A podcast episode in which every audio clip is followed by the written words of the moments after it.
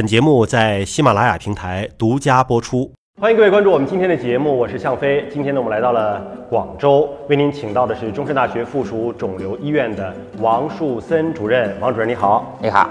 刚才那个短片当中，我们看到啊，是一个妈妈得了乳腺癌的晚期，她想去美国看病，甚至想把整个房子都卖掉啊。就是您作为从事乳腺癌工作这么多年了，咱们第一个是不是晚期的乳腺癌，美国就一定比中国治得好呢？在这里呢，其实谈一下。乳腺癌的整体的一个治疗情况，简单的与大家分享一下。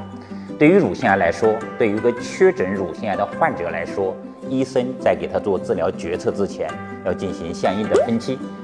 我们会根据乳腺的肿块的大小、有无淋巴结的转移以及远处的转移情况，我们医学上叫 TNM 分期。然后根据 TNM 分期的情况，在临床上进行相应的分期，有早期和晚期的这样的一个概念。对于早期乳腺癌患者来说，这现有的治疗手段、现有的治疗方法，我们能够治愈好绝大部分的早期乳腺癌患者；而对于晚期乳腺癌，就是对于那些已经发生了远处扩散，比如说出现了骨、肺、肝、脑，或者是说局部很晚不能做手术的这种不可手术的。局部晚期乳腺癌患者，这往往我们会统称为晚期乳腺癌。而对于这些晚期乳腺癌来说，现有的治疗方法、现有我们的治疗水平是对绝大部分的晚期乳腺癌患者，我们确实是不能治愈的。所以说，患者可能就会存在在中国，甚至跑到海外，或者是从下面的地方到中心城市，或者到。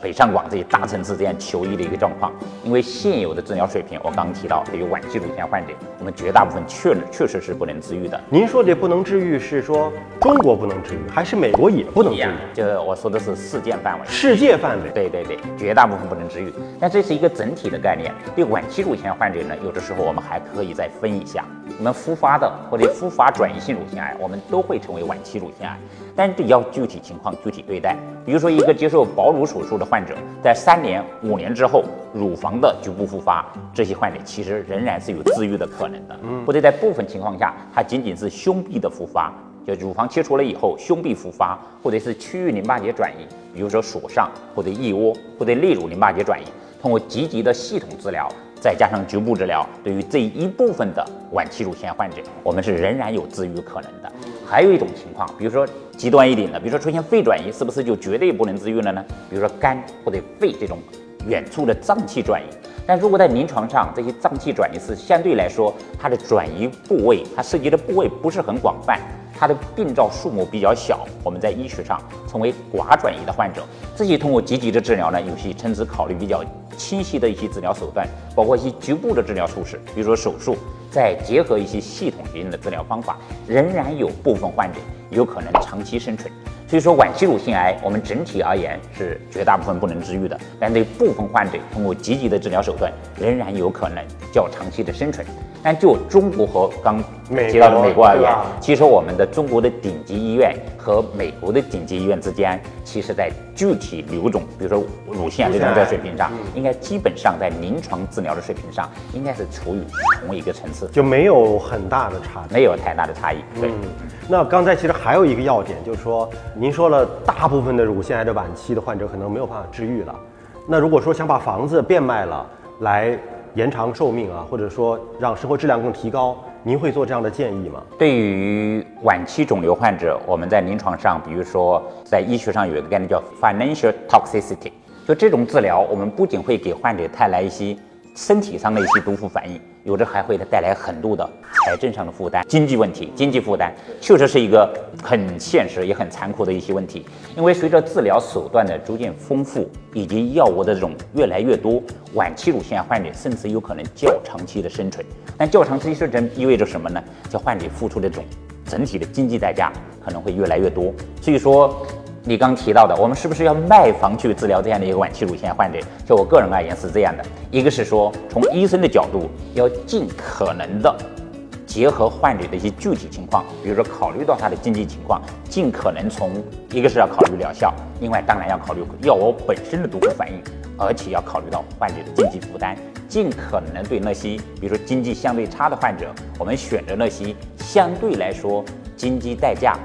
比较小的。这样的一些方案，可能会减轻患者的负担。另外一个方面，一个是社会方面，比如说这个政府层面，尽可能的把这些乳腺患者应该使用的治疗手段、治疗药物纳入医保，这同样可以减轻患者的负担。还有一个方面，我就觉得是从药物本身的生产厂商厂商来说，一个非常有效的药物，我们在研发成功以后，应该尽可能的定价在绝大部分患者可以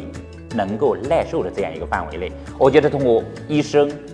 患者本身的努力，以及社会或者是刚刚提到这些制药企业的共同努力，这样尽可能的减轻患者的负担，让患者得到他应该得到的这种治疗。我们要共同的从各个层次来尽量避免因为治疗一种疾病导致这种经济状况的这种。剧烈的变化对家人带来很多的一些经济负担，但这是一个有时是非常难以两全的问题，很难选择，很难选择，很难选择。其实这是对人性的一种拷问，对对，包括对这位女性的家人的一种心灵拷问。每个人都是有自己的求生欲望的，对。但是您刚才讲到了，对于晚期乳腺癌的患者，治愈可能性比较低，但是可以有质量的延长生命。假如啊，钱不是事儿，不差钱，那么能够延长。生命，并且是有质量的，采用的是样什么样的方式？它的经济代价到底有多大？对于晚期乳腺癌，其实我们治疗的手段非常之多。总体而言是强调以较系统性治疗为主的综合治疗手段。系统性治疗，我们指的就是用药物的治疗方法，因为这些药物可能包括。化学治疗药物、内分泌治疗药物、靶向治疗药物、免疫治疗药物等等这些药物性的治疗方法是为主的。当然，部分晚期乳腺患者，我刚刚也提到了，要可以考虑结合一些局部的，比如说在系统治疗取得非常好疗效的前提下，可以考虑做一些手术治疗或者做局部的放疗，要综合应用这些现有的治疗措施。至于晚期乳腺的治疗，应该来说是非常复杂的，对医生的要求也比较高，因为我们可选的手段是很多的。总的来说，对于晚期乳腺癌，我们要强调几点。第一呢，就是强调，因为绝大部分是不可治愈的，所以说我们在追求疗效的同时，不能因为治疗导致生活质量的下降。对于晚期乳腺癌患者，比如说有部分患者如果仅仅有骨转移，他没有非常明显的症状的哈，这时候我们仅仅可能使用内分泌治疗药物，每天只要吃一片药，也有可能长期的控制这种疾病。所以说，对于患者的一个治疗，我们既要考虑他本身治疗可能带来的这种结果。又要考虑治疗可能带来的毒副反应，同时还要考虑治疗可能给患者带来的一个经济负担。总的来说，我们要综合患者的特点，考虑到患者的一个疾病特点、他的身体状况以及他的财政状况，能够给出一个患者一个非常恰当的一个个体化的一个治疗措施。您看，手术、放疗、化疗，包括免疫治疗，我们都听过哈。内分泌治疗是个什么样的方式呢？内分泌治疗呢，其实对于乳腺癌来说。相当一部分的乳腺癌患者叫激素依赖性乳腺癌，激素激素依赖性，它是依赖于刺激素，刺激素会促进乳腺癌的发生和发展。如果是这种类型的乳腺癌的话，内分泌治疗就是一种最为非常主要的一种治疗手段。在医学上，什么叫内分泌治疗呢？我们指的是只要能够降低刺激素水平，或者以阻断刺激素和刺激素受体的结合，从而抑制。刺激素对乳腺癌细胞增殖的这种促进作用，来达到治疗乳腺癌的这种目的的话，都叫内分泌治疗。常用的就是一些内分泌治疗的药物，另外还有一些手术，比如手术切除卵巢，本身也是一种内分泌治疗的手段。切除卵巢，它其实也是一种内分泌治疗的措施。比如放射治疗，放射照射卵巢也一样，让卵巢失去功能，它也是一种内分泌治疗的方法。这么说，就是雌激素会致癌。对，就是说，对于激素依赖性的乳腺癌，雌激素对乳腺癌细胞的生长，对于促进它的发展起了一个非常重要的一个作用。我们如果打断这个环节，就降低雌激素的水平，或者是阻断雌激素和雌激素受体的结合，发挥相应的这种促进作用的话，这样的一个环节被打断了，发挥治疗了乳腺癌的这种作用，这种模式就是我们通常所说的内分泌治疗。感谢王树森主任，今天节目就是这样了，也感谢观众朋友们的关注。下期节目时间我们再会。